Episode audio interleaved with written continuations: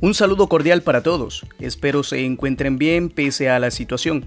Soy Alex Argueta y quiero comentarles una temática que hace mucho tiempo atrás viene creciendo y es de suma importancia conocer. El exceso de información que se genera a través de los diferentes medios de comunicación. Sabemos que de manera innata somos seres sociables, por lo que tenemos la necesidad de comunicarnos. Y ese no es el problema. El verdadero problema de todo esto es el exceso de información que en la actualidad debemos procesar y en muchos casos de manera muy breve, pues tras la información que se adquiere viene mucha más y más, por lo que la capacidad de análisis se ve comprometida en muchas ocasiones. Ante la situación generada por la pandemia del nuevo coronavirus, estamos siendo borbandeados de información que en su mayoría esta resulta ser falsa y pues solo genera desestabilidad emocional y psicológica. Para conocer un poco más de esto hablaremos con Joseph Ramírez, quien es un periodista de larga trayectoria en diferentes medios de comunicación. Bienvenido, Joseph. Este, gracias, Alex. Pues una oportunidad muy importante y un espacio, pues sin dudarlo, muy significativo para aclarar muchas situaciones. Sabemos de que estamos en una emergencia mundial una pandemia, pero también tenemos esa otra pandemia, que es la desinformación, que esta suele ser más peligrosa que el propio virus, porque esta eh, directamente no es algo que se te va a pasar así a alguien más por contagio, sino que uno mismo la recibe por no leer bien o por tratar de querer saber mal. Y esta información viene de personas irresponsables que, que buscan una desestabilidad emocional y mental en la gente. Un gusto saludarte, Joseph. Eh, el panorama para nuestro país sigue siendo perplejo y sabemos que esta información o estar informado más bien es importante, ¿no? Pero nada en exceso es saludable. La pregunta para ti sería, ¿tú crees que los medios de comunicación están siendo causantes de esta incertidumbre que estamos viviendo actualmente? Mira, en cierta medida, dentro de lo que cabe, podemos decir que cada medio está trabajando a, según su línea. Eh, el problema es que hay muchos que son muy serios y muy responsables. El problema más grande que se está dando no es tanto en los medios aquellos que son, eh, digamos, de carácter ético y profesionales, o, o lo más pegado a lo profesional, sino que el que está fallando es aquellos que están ejerciendo de forma independiente o de forma clandestina como troles, haciendo información que está afectando a la gente.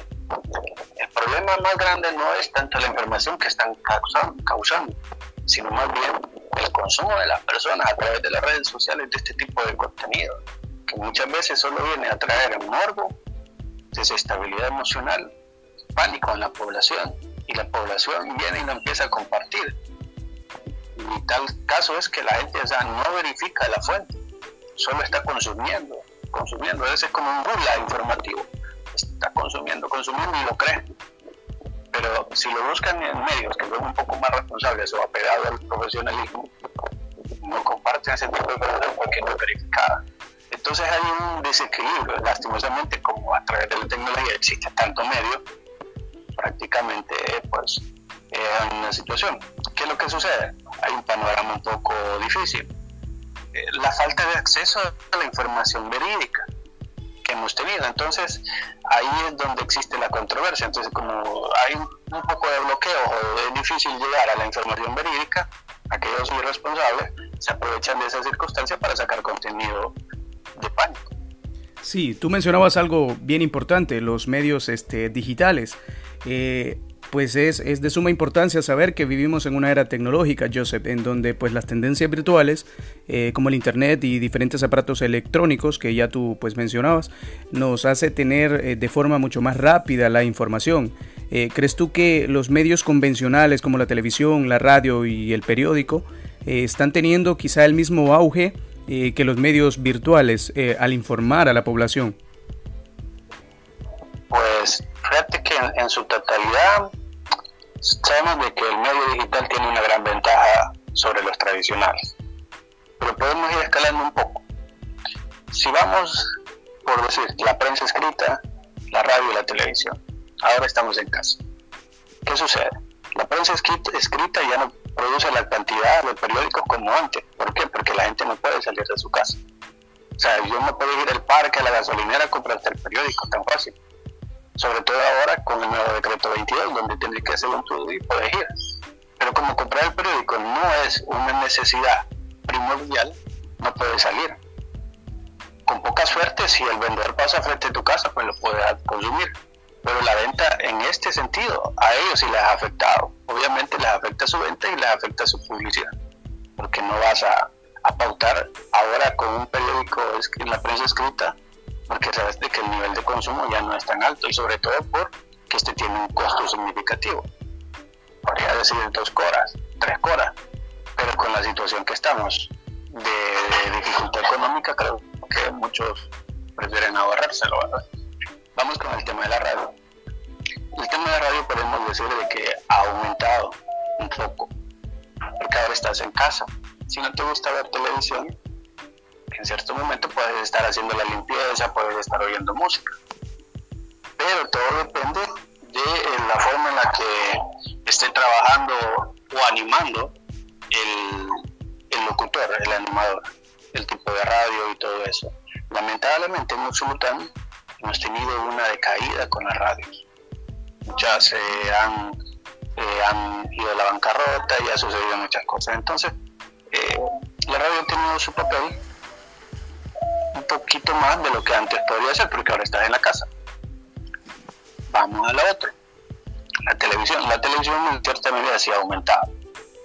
Algo normal. Porque la gente está consumiendo las noticias porque quiere informarse, ve las noticias de cada una de las televisoras locales, nacionales e internacionales para saber la situación. A veces no lo hace tanto por estar pendiente del virus, sino que por querer saber cómo está su pariente en el otro lado, cómo está la situación en otro lado. Pero, digamos, en comparación a, los, las formas o los medios digitales, pues obviamente estos siempre se mantienen en el auge lamentablemente estos siguen siendo muy irresponsables como, como están generando el, contenido y la gente lo sigue consumiendo. Pero más que todo es por la población, mucha población joven que no está, digamos, no, no está muy consciente de qué es una fuente oficial, cuáles son las fuentes oficiales. Aquí en nuestro país, todos debemos de saber que aquí existen fuentes oficiales que son dos, la presidencia y el Ministerio de Salud. Son las dos fuentes oficiales. Y si viene de ellos, es una fuente oficial. Si no viene de ellos, es una fuente extraoficial o una fuente no oficial. Cuando digo extraoficial, ¿qué sucede? Que es una información que hay que preguntarles a ellos si es verdad o no. O tener un documento que ampare su veracidad. Entonces estamos en esa, en esa línea. Entonces, Sí, yo sé. digital se, mantiene en alto siempre. Mencionabas que tras los medios este, digitales, pues es donde corre mucho más rápida la, la noticia falsa. Eh, yo considero que ambos están teniendo un papel muy importante y este lo seguirán teniendo, ¿no? Eh, en el sentido de que tanto los medios virtuales como analógicos están saturando de información a la sociedad. Actualmente eh, sé que estás en un, en un medio pues de comunicación análogo. ¿Cómo están manejando el exceso de información ustedes en este momento?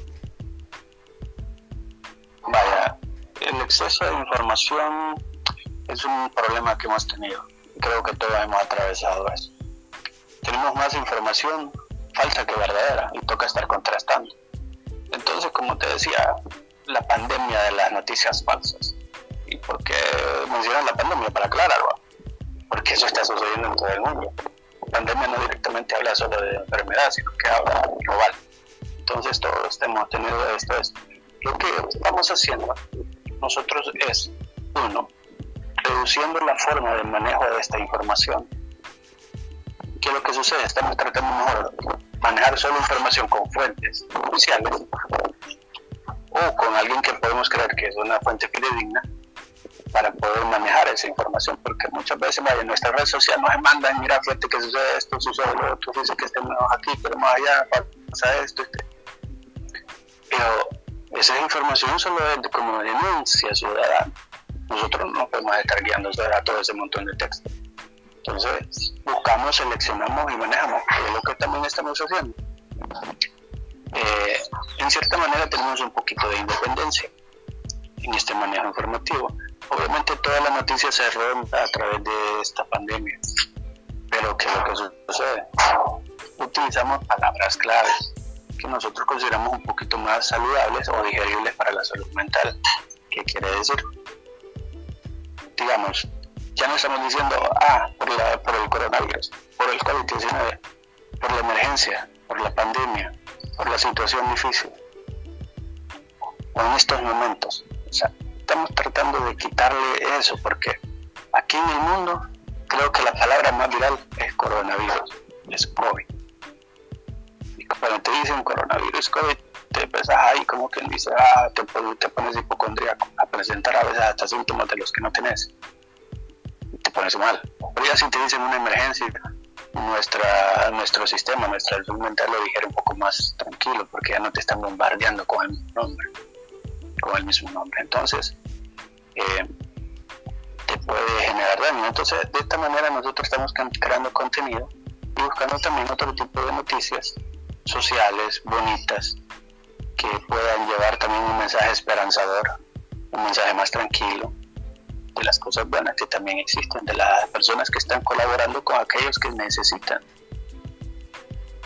Entonces, de esa manera se, está manejando, hemos rotado un tanto, ya no estamos, eh, incluso muchos periodistas ya no estamos, digamos, publicando hoy tantos casos, mañana tantos casos, ayer fueron tantos casos y sigue el aumento, o sea, todos los días lo mismo, todos los días mientras esté, esta, esté en vigencia, esté la emergencia, van a seguir casos. Sí, me parece. Me parece bastante, bastante bien este, la manera en que están enfocando eh, las noticias. Eh, prácticamente están informando lo, relevante y lo necesario a la población. Es muy buena la, manera para pues, tratar de amedrentar la situación. Eh, una pregunta quizá fuera de línea, Joseph, cuéntame cómo estás pasando pues tu cuarentena. Bueno, nosotros, en mi caso, estamos trabajando en cierta medida de una forma un poco normal, siempre estamos generando noticias, pero igual, nomás termina la entrega informativa, pues eh, retornamos a nuestras casas, eh, pues compartimos con la familia, eh, vemos televisión, tratamos la forma de hacer las cosas un poco diferente, ¿verdad? Compartir y pasarla, pasarla bien, pues o sea, a veces algún videojuego, alguna película, alguna serie, un momento de relax en el patio de la casa. Lo estamos tratando de, y sobre todo también compartir con los amigos desde, a través de las plataformas gratuitas también, más digitales que tenemos. Sí, me parece una muy buena manera de poder conllevar pues la situación y recuerda de no solo comer, es importante el ejercicio, ¿eh? No quiero pues tener que desconocerte a la hora de que se me dé la oportunidad de verte nuevamente. Eh, claro, seguimos nosotros en la línea constante porque, digamos, estamos tratando también pues de no, el sobrepeso no es nada saludable. Llevar la dieta. Hay que llevar una dieta. y que, buenísimo, buenísimo. Hay que comer tanto frutas, verduras. Sí, ya, son buenas. Ya para ir cerrando, Joseph, este, me gustaría que como comunicador dieras este, pues, un mensaje a la población en, en general. Ah, claro. Eh, sabemos de que estamos en una situación un poco estresante, pero debemos de encontrar la forma de buscar eh, la paz en la tormenta. Esto va a terminar tarde o temprano. La cura quizás no existe, pero una cura muy efectiva es quedarse en casa. Eso te va a garantizar no enfermarte. Y lo mejor de todo es que eh, hay que saber controlar la ansiedad. Hay ejercicios, como tú decías, físicos, también existen los ejercicios mentales. La gimnasia rítmica, la gimnasia cerebral, que es muy importante, que esto nos permite desbloquear el cerebro. Hay que dejar de estar consumiendo tanta noticia falsa. Solo hay que saber lo necesario, lo que uno necesita saber y hasta ahí. No hay que ir más allá, no hay que ver más allá. Y no hay que ver solo lo malo hay que tratar de encontrarle lo bueno y hay medios que nos estamos prestando para eso, para tratar de llevar a lo bueno. Entonces, eh, compartir con los amigos, hacer una llamada, saludarles, eh, hacer videos o en grupales, todo eso pues puede ser una forma muy muy agradable para poder pues no mantener el contacto y pues cuando nos volvamos a ver pues estar ya sin tanta ansiedad, más tranquilos y pues volver a estar en, armonía como, como, como, lo éramos antes. Y siempre lo hemos estado, pero con, con ciertas limitantes. Gracias, mi estimado, de verdad, este, de manera pues eh, muy, este, ¿cómo decirte? Agradable escucharte, ¿no? Y saber que pues estás bien. Eh, te agradezco y espero pues más adelante poder tener eh, otra conversación similar. Que, que estés bien. Gracias, gracias, estamos a. Claro, es eh, recomendable que nosotros también pongamos de nuestra parte. No será sencillo, pero sí es posible cambiar eh, por un momento nuestro teléfono celular por un muy buen juego de mesa que podemos disfrutar en familia. Eh, es todo por ahora, será hasta la próxima, que estén bien.